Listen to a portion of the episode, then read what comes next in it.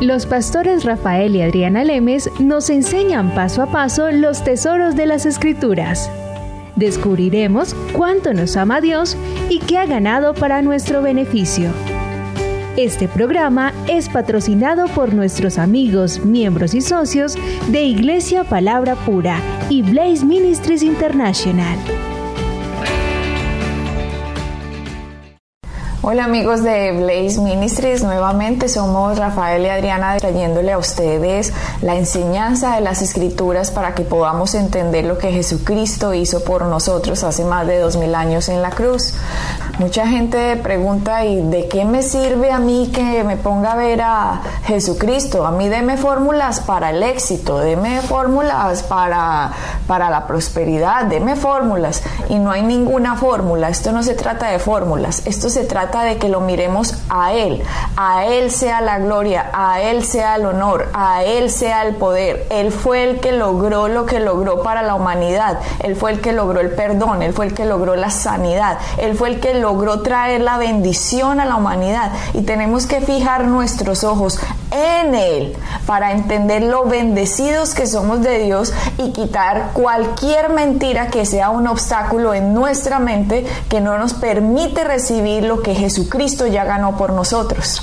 Así que es muy importante que siempre estemos meditando en Él cada día de nuestra vida, que comamos lo que Él hizo, que bebamos lo que Él ganó, para así poder ser representantes de Dios en esta tierra todo está a su disposición. Hagan uso de estas herramientas, por favor, están completamente gratis y cualquier persona que se quiera adherir a Blaze Ministries para ayudarnos a llevar este mensaje a todas las naciones de habla hispana, ahí están los datos si usted quiere hacer sus donaciones y todo dinero puesto en Blaze Ministries, el 100% está dedicado al ministerio. Ningún dólar de eso se va para nuestros gastos porque Rafael y yo no tenemos salario de lo que hacemos. Lo hacemos es de corazón porque hemos entendido lo que Jesucristo ha hecho por nosotros y queremos que todo el mundo entienda. Y suena raro, Rafael, porque no mucha gente hace las cosas así nada más, como por, por, amor, por, por, por cariño, por disposición de ayudar a la gente. Siempre la gente está buscando, ¿y qué gano yo de aquí?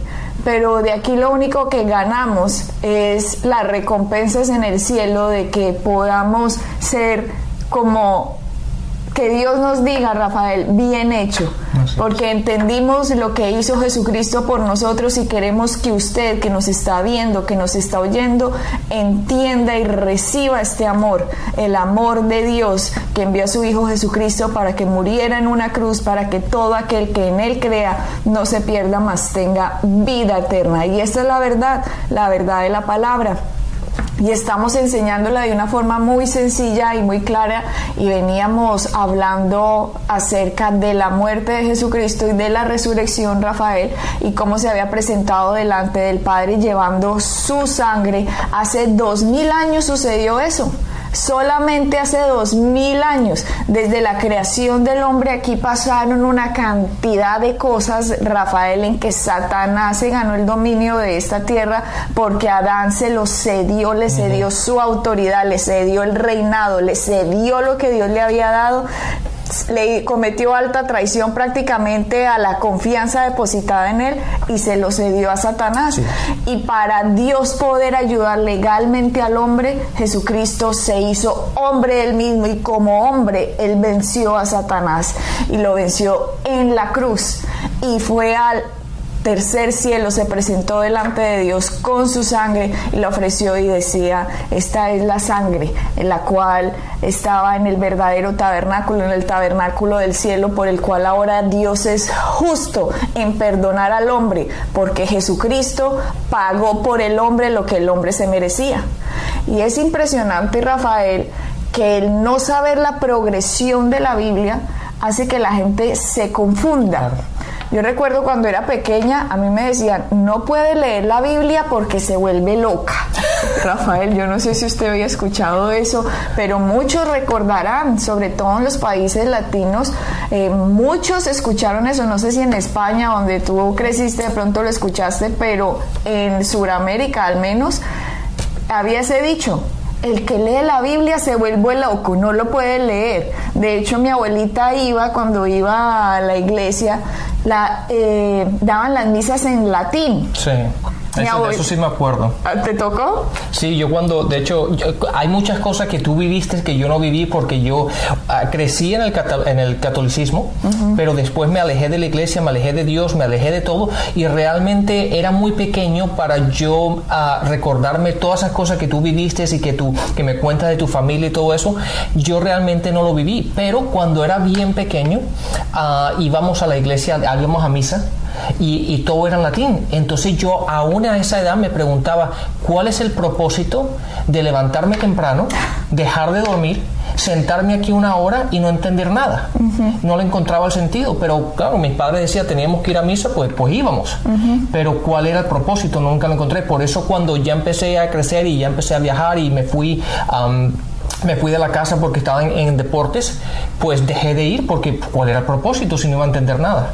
o sea que desde muy pequeñito te pasó eso. A mí no me tocó, que yo recuerde, a mí no me tocó una misa en latín, pero mi abuelita sin, yo le decía, abuelita, habla en latín y ella empezaba a hablar Dominus Patricus, yo no sé qué decía ella, yo no le entendía ni papa y ella misma no entendía, ella simplemente repetía algo que seguramente tenía grabado, pero no es que ella supiera latín.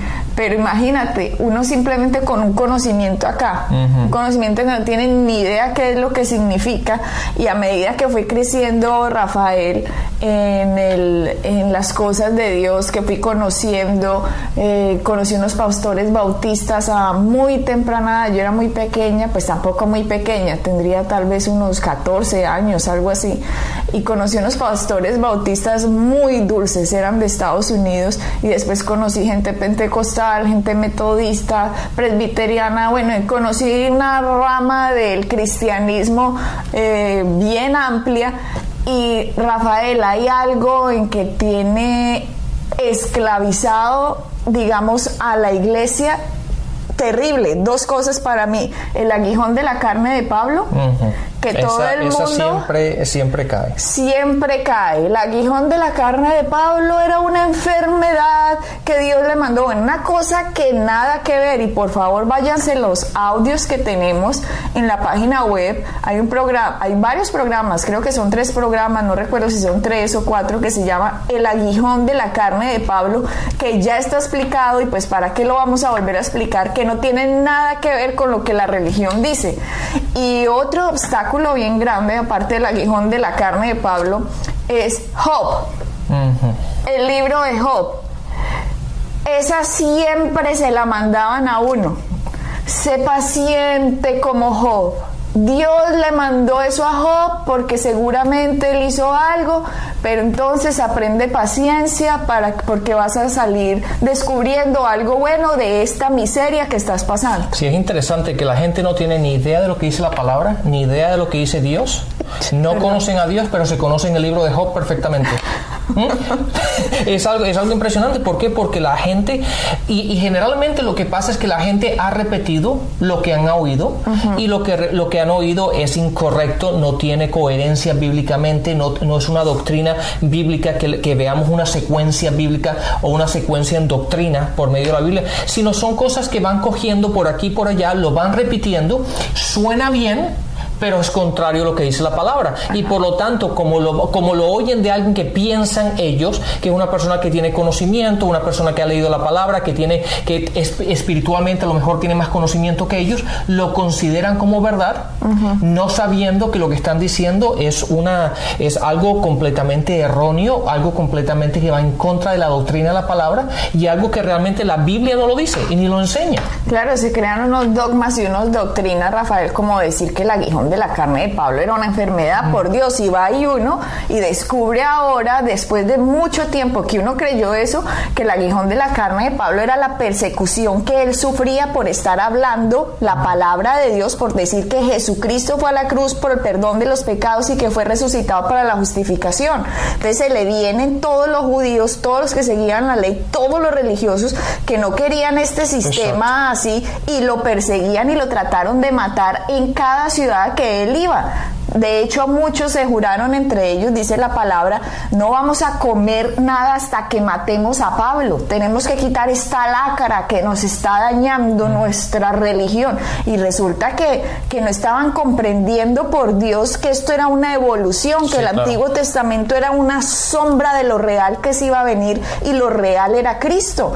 Todos los judíos, todo animal puesto sobre el altar, toda oveja, todo toro, toda, todo sacrificio estaba apuntando a que miraran al sacrificio real que iba a ser Jesucristo en la cruz. Pero no vieron esa evolución, sino que se querían quedar con lo de antes sin entender que eso era una sombra. Usted no puede quedarse con una sombra cuando lo real lo tiene adelante. Si yo te tengo aquí, Rafael, delante mío, pues a ti te puedo coger, te puedo abrazar, te puedo dar un pico, pero ¿qué tal yo tener una foto aquí tuya? Esta es la foto de Rafael y usted aquí al lado mío, yo, qué belleza esta foto, venga, no.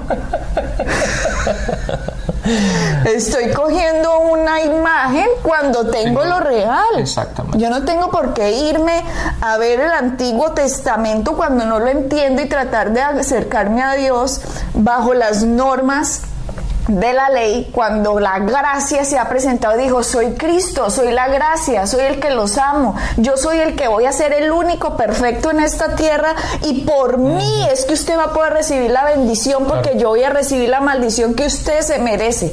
Pero no se entendió, entonces la religión, Rafael, mezcla Mezcla las gracia y mezcla ley. Mezcla las dos pensando, ay, pero es la ley de Moisés. No, nosotros no vivimos bajo la ley de Moisés y nos portamos mejor que los que dicen que viven bajo la ley.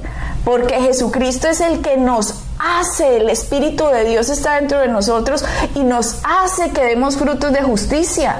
Entonces cuando hay esa mezcla de ley y gracia, la Biblia lo dice. La Biblia dice, la palabra dice, prefiero que seas frío o caliente, pero no tibio, porque le da indigestión. Dice, te vomitaré de mi boca, me da indigestión. ¿Por qué? ¿A qué se refiere? Prefiero que sea frío, prefiero que esté completamente bajo la ley. O prefiero que esté bajo completamente bajo la gracia, pero no mezcle las dos. ¿Por qué? Porque si está bajo la ley, que es frío, 100%, va a llegar el momento en que se va a tener que arrodillar y decir, necesito un salvador porque no soy capaz de cumplir el 100% de esto. Pero la gente no lo entiende. Y como no lo entiende, mezclan, ay no, sí, un poquito de ley, un poquito de gracia, aquí mezclemos. Y el mismo Jesucristo dijo, nadie pone vino nuevo en odres viejas porque si no se va a fermentar y se va a estallar. Claro, es que esa, esa mezcla la autojusticia, el, el tratar de justificarse. ¿Por qué? Porque mientras que sigas bajo la ley, te das cuenta que es imposible que la, que la, que la puedas mantener, que la puedas hacer. Entonces te justificas y caes a la gracia. Y cuando estás en la gracia, ahora tratas de decir, bueno, pero yo por la gracia solamente no, soy yo en lo que tengo que hacer algo para que Dios sea, esté contento conmigo, entonces vuelves a la ley. Y ese es ese cambio para acá y para allá. ¿Por qué? Porque en, en la autojusticia no podemos concebir que Dios me ame a mí y que Dios me acepte a mí simplemente por quien soy yo. Entonces yo tengo que hacer algo para que Dios me agrade a mí. Entonces ahí es cuando caigo contra la ley y empiezo a hacer acciones, acciones, acciones y me doy cuenta en mis acciones que siempre quedo corto ¿Por qué? Porque fallo, porque, porque no tengo la capacidad de hacerlo, de cumplir toda la ley. Entonces cuando fallo me autojustifico otra vez y empieza ese, ese para acá y para allá, para acá y para allá. ¿Por qué? Porque el hombre tiende a autojustificarse todo el tiempo, la autojusticia, sin, sin entender que Dios nos ama simplemente porque Dios es Dios. Porque es amor. Exactamente, independientemente de sus acciones, independientemente. ¿Por qué? Porque cuando usted vivía en el mundo, ya estaba haciendo lo que estaba haciendo, Dios aún lo amaba. Entonces, ahora que ha conocido a Cristo, no piense que tiene que hacer algo para agradarlo porque cuando estaba en el mundo ya Dios lo amaba.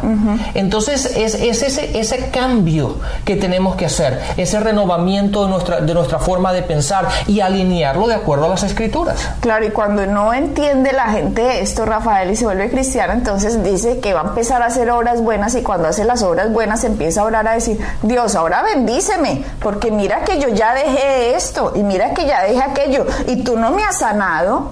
¿Por qué no me ha sanado si yo voy a la iglesia? Eso es autojustificación y es el peor pecado que exista. Que usted cree que se merezca la bendición de Dios. Usted y yo no nos merecemos nada en esta vida. Usted y yo nos merecemos es el infierno. Eso es lo que usted y yo nos merecemos. Pero gracias a su gracia que Jesucristo pagó en una cruz, lo que usted y yo nos merecemos, ahora podemos recibir lo que Jesucristo se merecía, que era la bendición. Así que mis obras no son para obtener absolutamente ningún beneficio de Dios. Mis obras simplemente son el resultado de que mi naturaleza pecadora fue cambiada a naturaleza de justicia cuando yo nací de nuevo y he empezado a entenderlo y mi mente se fue renovando esas verdades de la palabra, por lo tanto mis acciones ahora son coherentes con mi naturaleza sin esfuerzo, no para tratar de agradar a Dios, sino porque eso es lo que yo soy. Si yo soy un árbol de mangos, pues tengo que dar mangos. Yo no tengo por qué dar limones.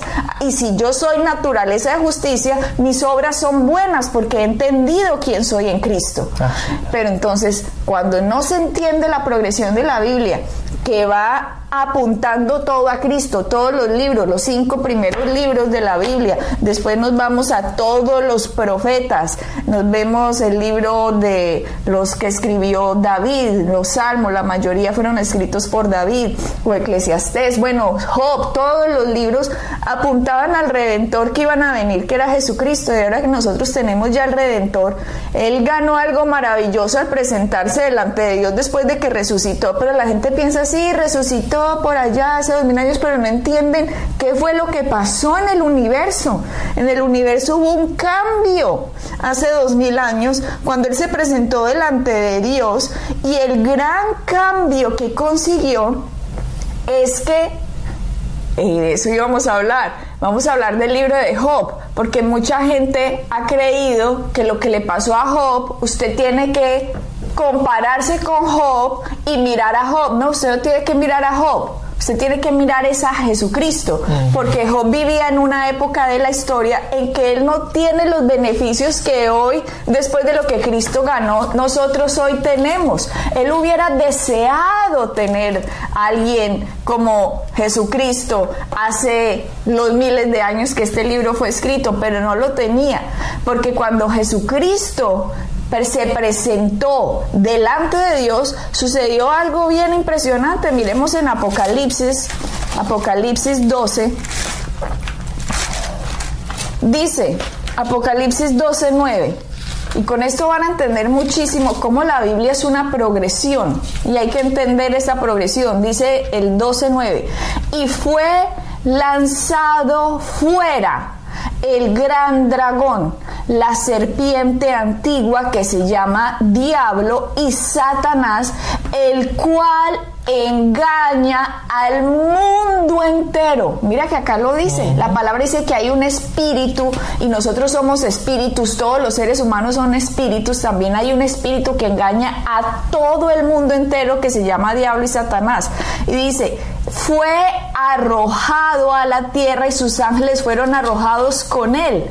Entonces oí una gran voz del cielo que decía, ahora ha venido la salvación, el poder y el reino de nuestro Dios y la autoridad de su Cristo, porque ha sido lanzado fuera el acusador de nuestros hermanos, el cual los acusaba delante de nuestro Dios día y noche, y ellos les han vencido por medio de la sangre del cordero y la palabra del testimonio de ellos.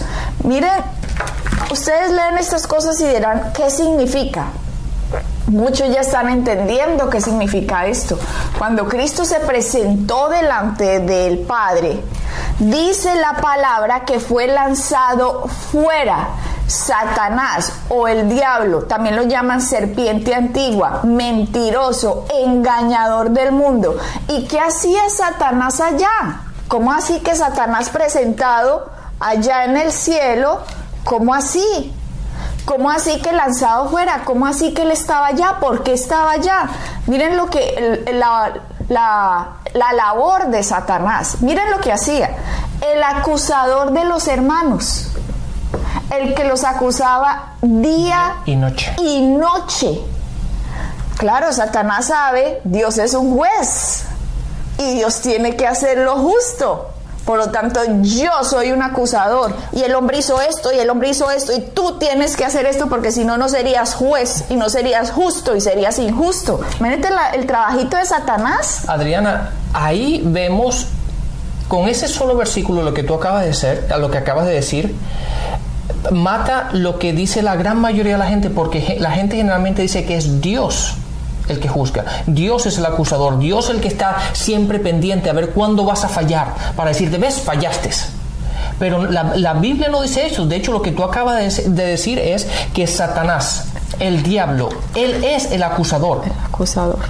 No Dios. Por favor, entiendan esto, porque si entienden esto, se van a, se van a quedar completamente libres, porque la gran mayoría de la gente y aún así cristianos piensan que es Dios los que lo está acusando, es Dios el que está sentado al borde de su trono, mirando a la tierra y esperando a que falles para pegarte por la cabeza. Y diciendo, viste, ya fallaste otra vez, y viste que no lo puedes hacer, y viste que, no sirves para nada. Y, no es Dios, Dios es, que, eh, Dios es nuestro Padre, es nuestro Creador, Él nos ama, Él dio a su Hijo para que ustedes y yo pudiéramos estar otra vez con Él. Es Satanás el que nos acusa. Satanás el que está detrás de nosotros, siempre buscando la forma en que caigamos. Pero lo más impresionante es que fue lanzado Rafael. Dice, fue lanzado fuera el que acusaba día y noche a los hermanos. ¿Cómo pudo ser lanzado fuera? No, empecemos. ¿Cómo así que estaba ya metido? Satanás obtuvo una posición que Dios no le dio, esa posición se la dio a Adán y a Eva. Mm. Adán y Eva le cedieron esa posición a Satanás. Y Satanás tenía el derecho antes de la cruz de presentarse delante de Dios y por eso Job, en el libro de Job, dice, y vinieron delante de Dios eh, los hijos de Dios, entre ellos Satanás. Dice un versículo de la Biblia así, uno dice, ay, ¿cómo así? Que no, no dice que, que Satanás es un hijo de Dios. Dice, es como decir, vinieron cinco elefantes y entre ellos una cebra. Nada que ver, es lo mismo. Lo que pasaba en el libro de Job, cuando eh, fue acusado por Satanás delante de Dios, que vamos a estudiar Job, es porque Satanás tenía entrada al cielo Rafael por la posición cedida por Adán y Eva, lo cual le daba un acceso y ese acceso fue dado por Adán y Eva, no fue dado por Dios. Ese versículo, para las personas que nos están siguiendo, ese versículo que tú hablas, en, el cual ah, Satanás se presentó, está en Job capítulo 1, el versículo 6. Cuando se presentaba en el Antiguo Testamento, Dios no podía hacer nada, Rafael, porque Dios es justo y la gente no ha entendido que Dios es justo. La gente cree que Dios hace lo que quiere cuando quiere y como, quiere. Y Dios no hace lo que quiere cuando quiere como quiere. Dios hace lo que es justo porque si no este universo se autodestruiría si Él mintiera o hiciera algo incorrecto. Por lo tanto, Satanás se aprovechó de la justicia de Dios para ir a acusar al hombre delante de Dios. Pero cuando Jesucristo se presentó, en el tabernáculo no hecho de manos, como dice Hebreo, sino delante de Dios mismo, no en las sombras de lo que Moisés había puesto, sino en lo real.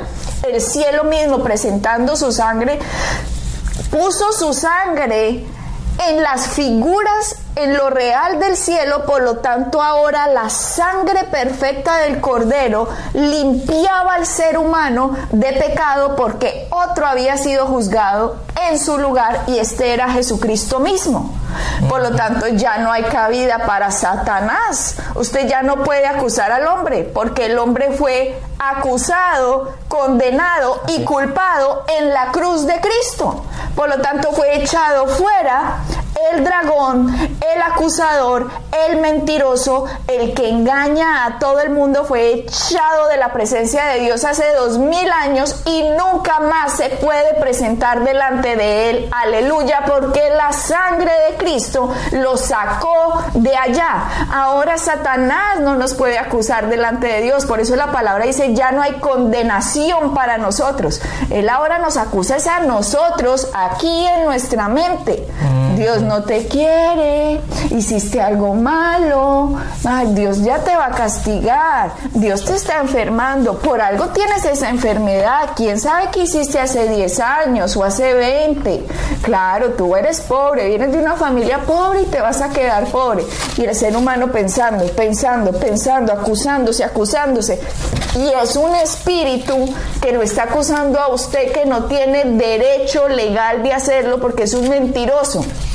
La verdad es que Jesús ya pagó por usted la culpa, la condenación, la muerte, fue al infierno, fue resucitado, se presentó delante de Dios, sacó a Satanás de allá y ahora Satanás no tiene derecho de acusar al hombre delante de Dios, pero el hombre no lo sabe, no ha recibido los beneficios de lo que Jesucristo ganó, sigue en este mundo respirando porque no entiende las leyes del universo que conforman, que están escritas en la Biblia y se está perdiendo de lo que emana, se está perdiendo de la vida de Dios por no entender esto. Exactamente, Adriana, tengamos una cosa muy clara, que Satanás solamente tiene una herramienta con la cual nos puede afectar.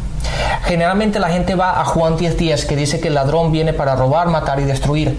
Pero esas tres cosas las hace con solamente una herramienta y esa herramienta es el engaño.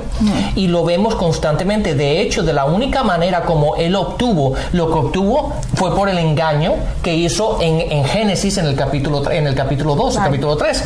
Pero llegamos al libro de Apocalipsis y fíjense en el capítulo 20 dice en el versículo 3, dice, lo arrojó al abismo y lo encerró y tapó la salida para que no engañara más a las naciones. No para que no matara, no para que no destruyera, para que no engañara. Eso va a pasar en el milenio. Exactamente. Ahora volvemos, bajamos un poquito más al versículo 7 en el mismo capítulo dice, y cuando se cumplan los mil años, Satanás, ah, perdón, Satanás será ah, liberado de su prisión y saldrá para engañar a las naciones. Entonces es un engañador, un mentiroso, esa es su esencia. Esa es la única herramienta, Adriana, que tiene. El, el, Satanás la única herramienta, lo único que, que él puede utilizar es lo que tú acabas de decir. Mientras que él te pueda engañar en tus pensamientos y te ponga una idea contraria a la palabra, él te tiene. Te tiene. Y el resto lo haces tú. Él te roba, te destruye, te mata por las, por las acciones que tú dices, por, la, por las palabras que salen de tu boca. Y él lo único que ha hecho ha sido engañarte, darte un pensamiento contrario a lo que dice la palabra. Y eso es lo que él ha utilizado para destruirte hace dos mil años, Dios no ha escuchado una acusación de Satanás en contra del hombre y el hombre no lo sabe por culpa de la religión. Y es que me da una rabia porque tenemos que ser libres y entender estas verdades que Jesucristo vino para hacernos libres. Enamórense de Cristo, entiendan lo que Él hizo y vivan la vida de bendición que Él ganó para nosotros. Bueno, Adriana, hemos llegado al final de este programa, así que bendiciones y hasta la próxima. Bendiciones. Pueden bajar nuestras enseñanzas en www.iglesiapalabracura.com y visitarnos en nuestra sede en la calle 21326.